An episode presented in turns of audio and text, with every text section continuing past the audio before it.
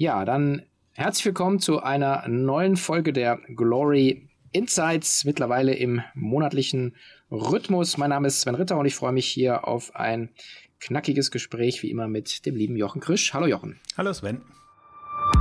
Herzlich willkommen bei den Glory Insights, dem Podcast für alle Investoren, Anleger und Börseninteressierte im globalen Onlinehandel. Von und mit Jochen Krisch und Sven Ritter. Ja, äh, die Zahlen rollen gerade so ein bisschen rein und äh, wir sagen ja auch immer, mit dem Fonds orientieren wir uns ja auch ähm, immer an dem großen gelben Riesen aus Seattle.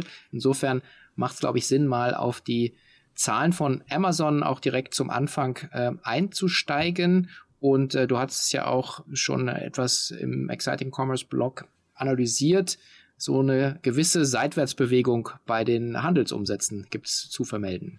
Das war halt jetzt auch das Spannende. Also wie, wie läuft es bei Amazon nach Corona? Weil das eigentlich maßgeblich ist äh, für die anderen in der Branche. Also finde ich, da, das ist der beste Benchmark, den man hat. Ähm, wenn man Amazon schlägt als, als Riese, ähm, dann ist man auf jeden Fall schon mal auf der sicheren Seite.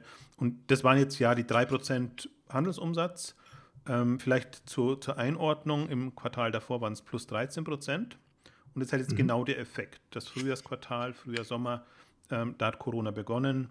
Jetzt sind wir so quasi in der Hochphase vor einem Jahr gewesen.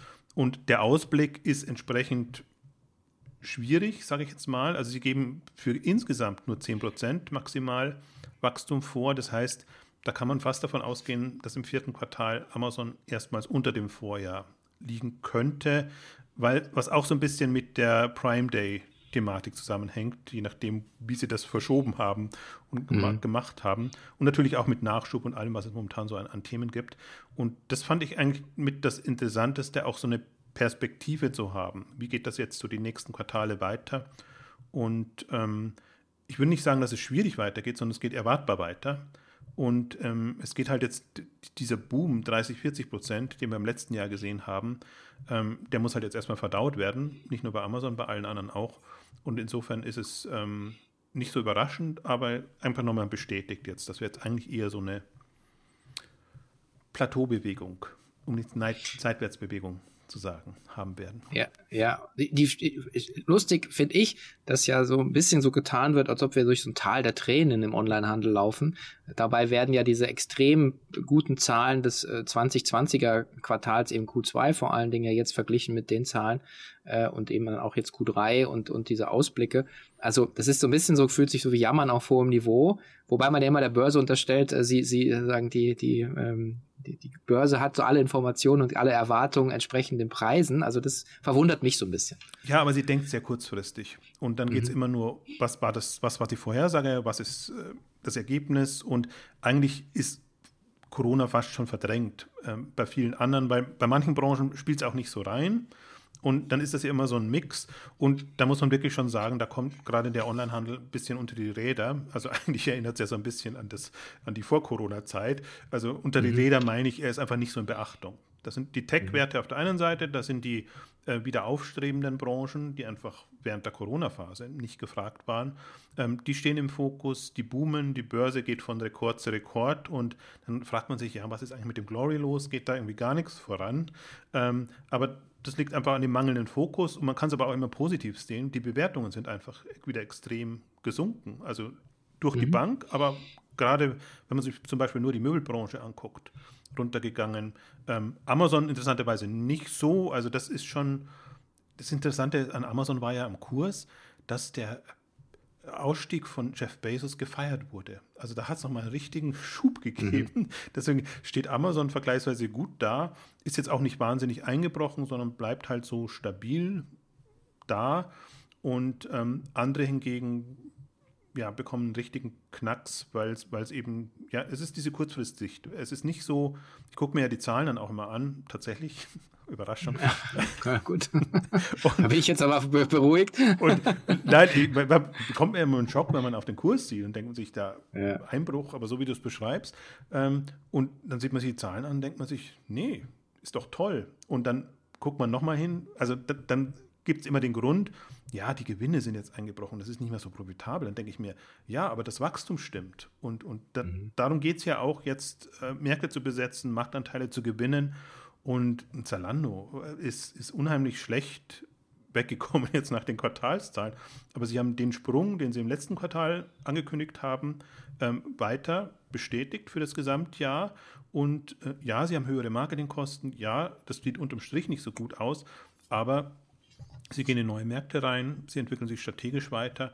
Also deswegen habe ich zum Beispiel an den Kennzahlen überhaupt nichts auszusetzen und bin eigentlich dann immer irritiert, aber hadere wie eh und je eigentlich mit der Börse, weil, weil immer diese Kurzsichtigkeit äh, und, und das, das ist schwierig. Ich würde mir manchmal wünschen, wir hätten das nicht. Dann, wenn wir das in zwei, drei Jahren angucken, dann ist, ist Zalando wieder mhm. bestens positioniert. Ja. Sorry, ich bin ähm, abgeschweift, wir wollten bei Amazon. Nein, äh, nein, nee, ganz gut. Also Zalando würde ich auch gerne noch mal kurz äh, dann drauf eingehen, aber bei Amazon muss man natürlich auch immer ähm, auch dann schauen, was, was passiert letzten Endes in den anderen Geschäftsbereichen. Und man muss ja auch ganz klar sagen, also Werbeerlöse steigen, Marktplatzerlöse steigen.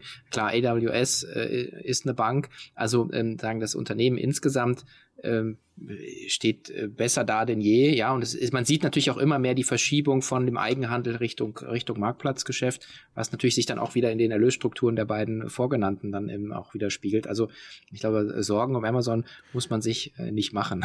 Ich glaube, das sind auch die zwei Sichten, die man auf Amazon haben muss, aus einer mhm. Wettbewerbssicht aus de der Handelsbranche heraus. Da bieten sich gerade Chancen, Amazon mhm.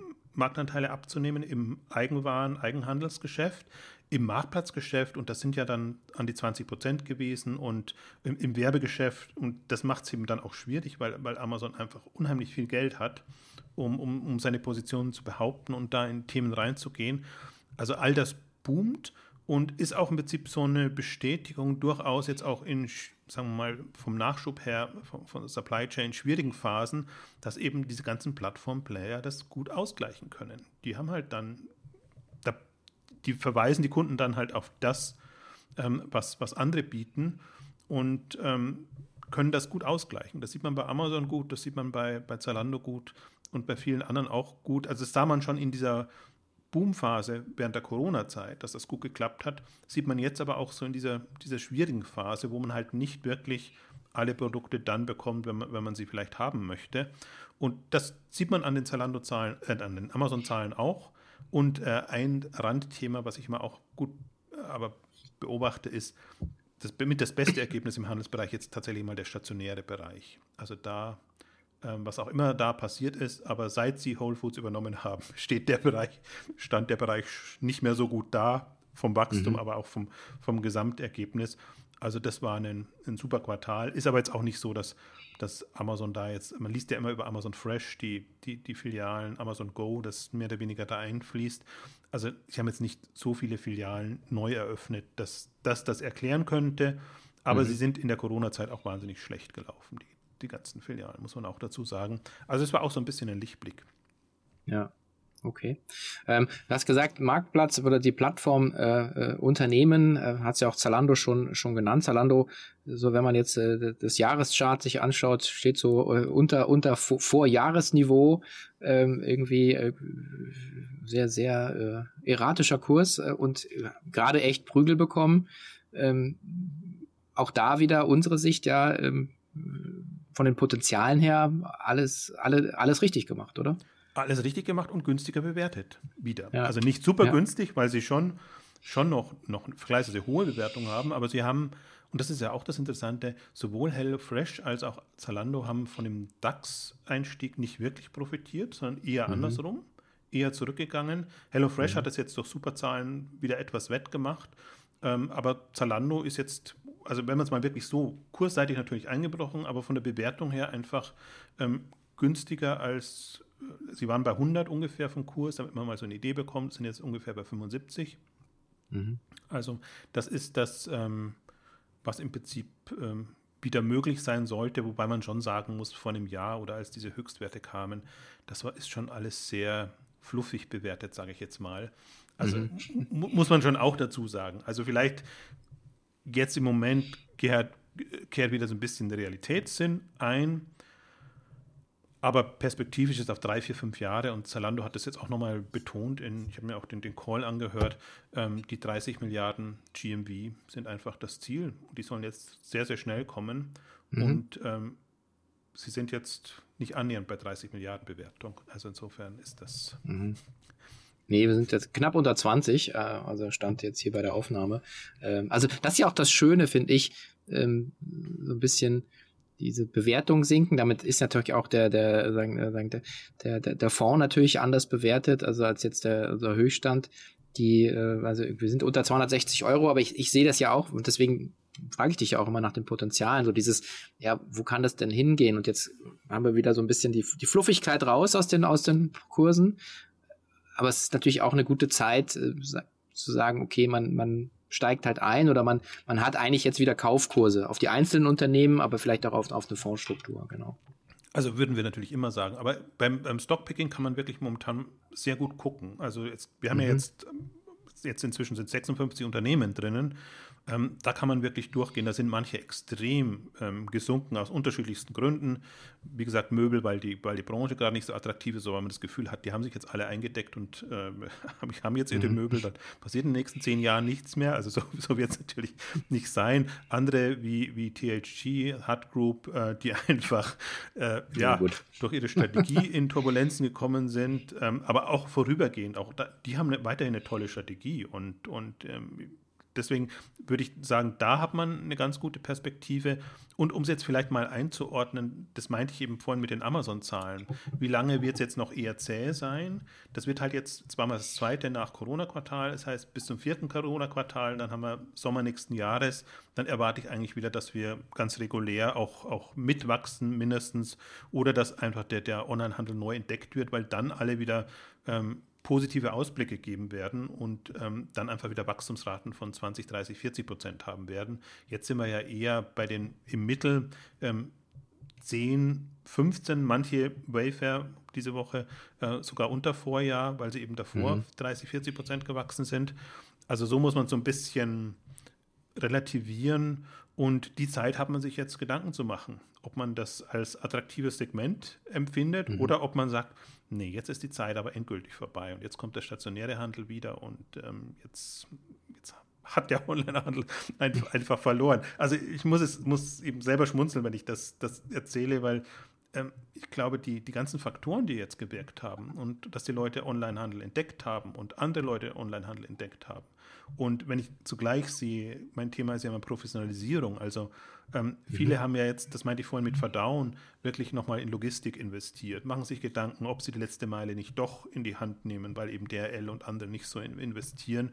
Und all das passiert ja jetzt. Das ist eher unter der Haube und das ist vielleicht sogar eher kostenseitig ähm, ein Faktor. Mhm. Der macht das erstmal jetzt, also wirkt erstmal negativ, der, der Effekt zumindest. Aber das ist das, was, was gerade passiert. Die einen haben genügend Cash auf der Kasse, die anderen haben nach wie vor Möglichkeiten, Kapital aufzunehmen, Unternehmensanleihen oder Kapitalerhöhungen.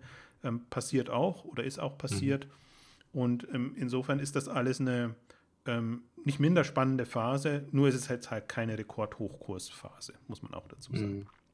Aber es ist halt, ich finde ich immer dann, wenn es so scheinbar langweilig ist, äh, ist halt auch, sollte man sich grundsätzlich damit beschäftigen. Also gerade wenn man sagt, man verfolgt eine langfristige Anlagestrategie, dann ähm, ist, ist es in der Hype-Phase natürlich eher ähm, nicht so ratsam. Ähm, aber das machen die meisten Leute. Lustig, ist die Parallele ist mit dem, mit, dem Bitcoin losgelöst davon, ob das jetzt, äh, ob das jetzt irgendwie Substanz hat oder nicht, ähm, sondern einfach, ähm, jetzt ist man wieder bei einem Höchstkurs, jetzt ist wieder, reden wieder alle drüber. Äh, monatelang hätte man aber für die Hälfte sagen, einen Bitcoin kaufen können. Aber da hatte keiner drüber geredet, weil dann war es ja wieder out. Also ist schon auch interessant, wie, wie, was für eine Herdendynamik äh, da ist. Aber gucken wir mal vielleicht nochmal ähm, auf eine unserer liebsten unternehmerischen Schwärmereien, ähm, nämlich äh, HelloFresh, auch ein, ein Unternehmen, was lange, lange ja, äh, irgendwie belächelt wurde und äh, glaube ich, seit einigen Jahren lacht da keiner mehr. Und, äh, und jetzt sind ja auch die Zahlen, die Zahlen da veröffentlicht. Ähm, auch, auch da, also wirklich, äh, also tolle Zahlen und vor allen Dingen ein toller Ausblick. Ja, und, und wirklich, also jetzt dreimal erhöht in diesem Jahr. Also sind mhm. eigentlich sehr vorsichtig reingegangen. Nachdem das mhm. letzte Jahr schon ja, ein Boom war auf 3,6 Milliarden. Ähm, dann haben sie schon erhöhen müssen Richtung 5 Milliarden und jetzt gehen sie eigentlich an der positiven Grenze Richtung 6 Milliarden. Und das Interessante daran ist tatsächlich, dass es der Konkurrenz nicht so gut geht. Also die hat zum Teil nicht so viele Freiheiten, weil sie, weil das noch nicht profitabel ist und weil sie auch nicht so viel Cash äh, auf der Kasse haben äh, und weil sie auch kleiner sind. Also Marley Spoon oder Blue Apron ist, ist ja auch so ein Fall für sich, könnte man auch eine, eine ganze Sendung äh, daraus, daraus machen. Ist jetzt nicht im Fond drin, aber, aber ist trotzdem mhm. ganz interessant, wie die sich versuchen, wieder so aus dem, also mit dem eigenen Shop wieder rauszuziehen. Und, und HelloFresh ist halt das, finde ich, in den ganzen Glory 50 jetzt das Unternehmen, das die Chancen wirklich am besten nutzt, und zwar in jeglicher Hinsicht. Ähm, mhm. Gas gibt dann, wenn andere nicht Gas geben, jetzt wirklich nochmal investiert, Märkte besetzt und, und das vorantreibt, auch auf der operativen Ebene, was mir eben auch gut gefällt, wenn man sieht, was sie an neuen Lägern eröffnen, wie sie sich da voranentwickeln. Also bei denen sind sie an Produktionsstätten auch, weil sie dann immer die, ihre, ihre Boxen auch entsprechend ähm, mhm. bauen müssen. Äh, ich sag mal nicht bauen, sondern bestücken müssen. Zusammenstellen, genau. Ja, ähm, aber es sind halt schon so, so, so, so Produktionsstraßen fast schon, ähm, die sie da haben. Also da speziell in den USA vorankommt und Mali Spoon jammert sich einen ab, dass sie keine Mitarbeiter finden und dass das da gar nicht so richtig funktioniert und, und kommen nicht wirklich voran, mussten jetzt auch ihre Erwartungen eher nach unten korrigieren. Und bei HelloFresh hört man nichts dergleichen. Gleichzeitig muss man aber auch sagen, unheimlich viel in Marketing gebuttert. Mhm. 800 das, Millionen oder so, ne? Ja, hochgerechnet äh, wird das ja. in diesem Jahr, werden sie dabei landen, so 15 Prozent mhm. vom, vom, vom Umsatz. Also kann man auch sagen, ja, muss das sein oder ist das ein Signal, dass das nicht funktioniert? Aber mhm. das ist halt jetzt, ähm, es ist schon auch eine Marketing-Story, ähm, HelloFresh. Andererseits haben sie halt ein so mhm. hoch profitables ähm, Geschäft, dass sie sich das gut leisten können. Also es sieht unterm Strich gut aus. Ähm, ihr Cash-Polster wächst jetzt auch langsam Richtung einer Milliarde. Das heißt, sie haben Möglichkeiten zu investieren. Sie mhm. haben jetzt auch Unternehmen übernommen, was auch gut ist, sind in unterschiedliche Geschäftsfelder reingegangen, haben ihr Spektrum erweitert. Und ich bin ja immer so ein Freund von, von, von Größe im Sinne von, also wenn du eine bestimmte Größe erreicht hast, kannst du was anderes machen als ein kleines Unternehmen. Also ein HelloFresh, mhm. ein Marley Spoon halt mit ein paar hundert Millionen hat Möglichkeiten und, und guckt mhm. halt, dass es Richtung Profitabilität kommt. Aber ein, ein HelloFresh hat, seit es die Milliarde übersprungen hat, Möglichkeiten einfach den Kunden noch mehr zu bieten, anderes zu bieten. Und man kann sich jetzt überlegen, was macht HelloFresh, wenn es die 10 Milliarden erreicht hat. Das haben sie ja vor einem Jahr in einem Kapitalmarkttag angekündigt und jetzt sind sie bei 6, also so, so lang wird es jetzt nicht mehr dauern. Ähm, und dann haben sie halt wirklich die Möglichkeit, da eine, eine äh, Foodmarke aufzubauen, Lebensmittel-Supermarktmarke, die halt wirklich in, in, eine Rolle im Alltag der Menschen spielen kann. Nicht nur als Abo-Service, sondern generell als äh, jemand, der frische Produkte liefert und Ideen hat, was man aus denen machen kann wenn man es mal so allgemein macht. Also könnte auch noch weitergehen, je nachdem, was sie, was sie übernehmen oder in welche Bereiche sie reingehen. Also deswegen, ich mhm. äh, lasse es, glaube ich, dabei, aber ich könnte noch eine ganze Latte von anderen Punkten auch, auch äh, rausgreifen, die alle, also die, die einen begeistern lassen für, für HelloFresh. Um es mhm. rund zu machen, vielleicht ein Punkt auch, wo man noch skeptisch sein muss, ist tatsächlich, ähm, ob das nachhaltig ist als Abo-Modell. Ich glaube, sie sind inzwischen darüber hinaus, sodass sie jederzeit aus dem Abo-Modell auch ein anderes Modell machen könnten. Aber sie müssen natürlich schon immer gucken, dass sie die Abo-Kunden bei Laune halten. Und ähm, mhm. deswegen das riesige Marketing und ähm, das ist die, die, einzige irritierende Zahl eigentlich jetzt auch in den Quartalszahlen gewesen, dass sie eben von 7,7 aktiven Kunden, Abonnenten auf 7 oder knapp unter 7 gerutscht sind. Mhm. Kann unterschiedliche Gründe haben das Spannende wird eigentlich erst sein, wenn, wenn da die Corona-Effekte ausklingen in, in zwei, drei Quartalen. Aber momentan mit diesem Umsatzboom und dem Topline-Wachstum und auch der Profitabilität des Geschäftes, äh, also wüsste ich nicht, wo man da wirklich jetzt groß meckern will oder groß Angriffspunkte hat. Hm.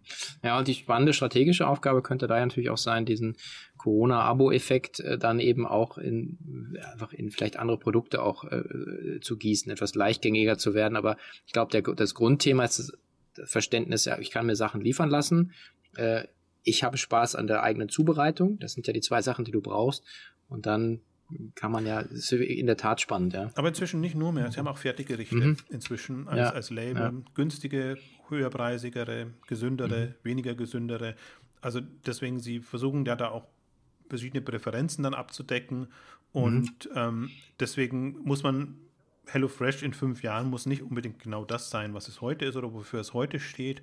Aber ich mhm. glaube, ihre Grund, ihren Grundprinzipien werden sie schon treu bleiben, dass es hauptsächlich frisch ist oder nachvollziehbar, wo, wo, die, wo die Produkte dann entsprechend herkommen.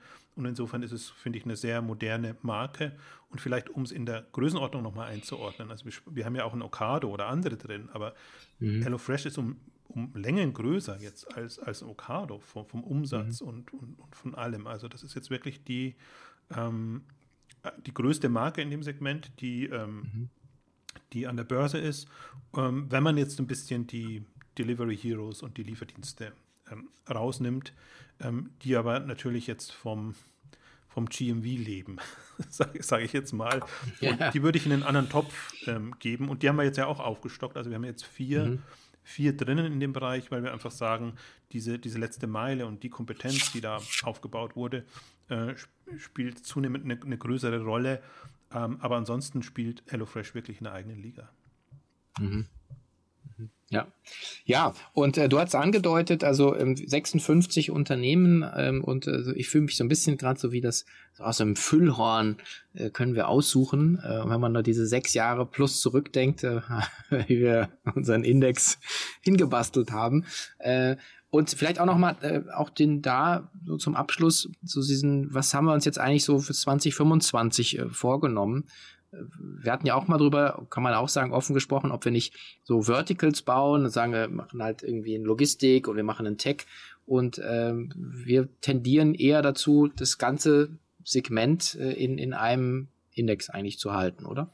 Ja, und da eher die Trends abzubilden innerhalb, genau. innerhalb des Ganzen und immer sehr ähm, fokussiert auf handels- oder endkundenbezogene Modelle, sage ich jetzt mal. Mhm. Und das Interessante gerade ist ja, und deswegen, das ist aber noch nicht so richtig abbildbar, wenn man mal, sieht, was, was Facebook, Instagram, ähm, Pinterest etc. machen an, ähm, an Shopping Experience auf Basis ihrer Social Media äh, Umgebungen, dann ist das ist so ein Thema, deswegen hatten wir ja ursprünglich auch mal Pinterest reingenommen und ähm, bei, bei Facebook ist es immer schwierig, weil das so hoch bewertet ist und was erwartet man dann noch mhm. an, an, an Potenzial. Dasselbe passiert im Payment-Bereich, deswegen ist jetzt PayPal auch reingenommen, reingekommen. Das mhm. war ja auch interessant jetzt die, äh, zu hören, dass, dass PayPal die Fühler Richtung Pinterest ausstreckt. Und man hat Alipay, PayPal und Klarna sind im Prinzip die drei, die am ehesten Richtung Shopping-App gehen, von, von Payment Richtung, Richtung Shopping-App. Also insofern muss man das finde ich, wahrnehmen und drin behalten, weil das die User Experience letztendlich beeinflusst. Und mhm. da passiert im klassischen Handel aus meiner Sicht viel zu wenig und da kommen viel zu wenig Mobile Player jetzt nach. Also wir haben so ein paar drin, Poshmark und, und, und, mhm. und andere, die das, die eine andere Ansprache, andere Experience ermöglichen. Aber das ist noch nicht so spektakulär, sage ich jetzt mal. Also das, das mhm. sind Themen, ähm, andere Themen, die jetzt halt inhaltlich reingekommen sind, weil mehr Möglichkeiten da sind. On Demand, also alles, was, was ähm, Mass Customization etc. ist, ähm, haben wir aufgestockt. Wir haben jetzt Desenio auch reingenommen. Wir hatten vorher schon Planet Art, Clara Nova mit reingenommen. Wir hatten ja schon immer Red Bubble drinnen. Red Bubble, ja. Wovon mhm. wir oder ich zumindest auch schwärmen, ähm, mhm. weil, weil es einfach ein schönes Modell ist. Wir haben das ganze Thema ähm, Secondhand jetzt viel besser abgebildet weil die eben auch ThreadUp, ähm, Poshmark, ähm, Mercari haben wir schon länger drin gehabt aus, aus Japan.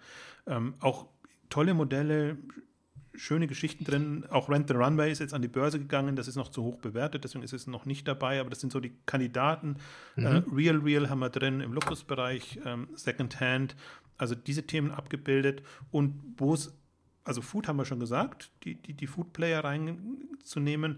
Ähm, was mir auch wichtig ist, ist die letzte Meile stärker zu berücksichtigen. Da okay. ist ja unser Lieblingsbeispiel Kupang aus Südkorea.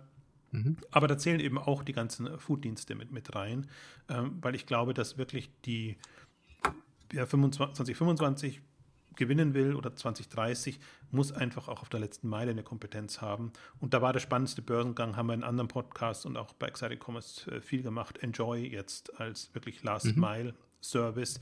Ähm, und ist natürlich jetzt auch auf der, auf der Shortlist. Vielleicht da noch zur Einordnung, 56 sind jetzt drin, so mhm. ungefähr an die 20 sind noch auf der Shortlist.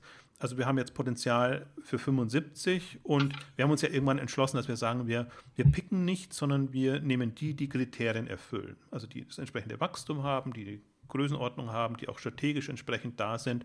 Und wenn es irgendwann mal 1000 gibt, dann haben wir halt 1000 da drin. Aber ähm, wir wollen jetzt eigentlich nicht qualitativ entscheiden, wer ist der Gewinner, weil das kann man eigentlich auch schlecht. Also wir, wir haben natürlich einen Qualitätsmaßstab, dass wir sagen, ja. wir nehmen jetzt nicht die nicht alle Buden rein, sage ich jetzt mal, also denen man schon ansieht, äh, dass sie sich gerade so an die Börse gerettet haben, ähm, sondern schon substanzielle, aber wir, wir deckeln nicht. Wenn, wenn es einfach jetzt zehn ähm, Second-Hand-Anbieter gibt, dann sind halt die zehn in einer gewissen Relation dann da drin und irgendwann werden die fusionieren oder wird sich das rauskristallisieren, wer da der Gewinner ist.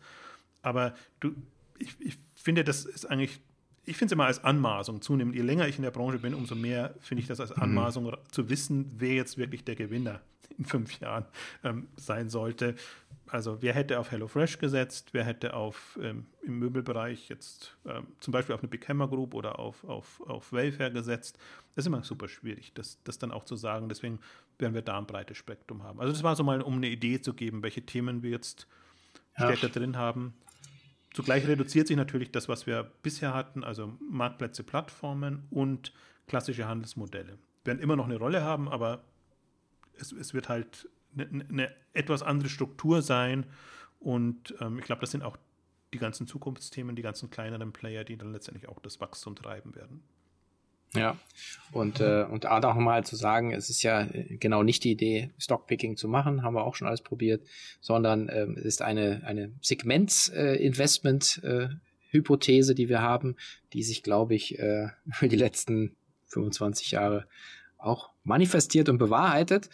Ähm, und da sehen wir ja, und das ist auch vielleicht für die, die hier zuhören, äh, mal auch gut, sich einfach den Newsletter zu abonnieren oder halt bei dir im Blog zu schauen, sieht man ja auch so die Langfristprojektion, die wir immer drin haben, wo wir einfach sagen, wo glauben wir, äh, wird, wird das ganze Segment äh, dann landen, 2025, dann wahrscheinlich bald 2030 und da geht es nur in eine Richtung nach oben. Aber natürlich der Disclaimer, das hier ist keine Anlageberatung und jeder, der sich hier an der Börse engagiert, kann mit gewinnen, aber da sollte natürlich auch mit Verlusten rechnen und äh, wir raten hier nicht zu bestimmten Investitionsentscheidungen, äh, aber wir wollen einfach nur ein bisschen anregen, dass äh, man sich mit dem Thema beschäftigt und äh, ja.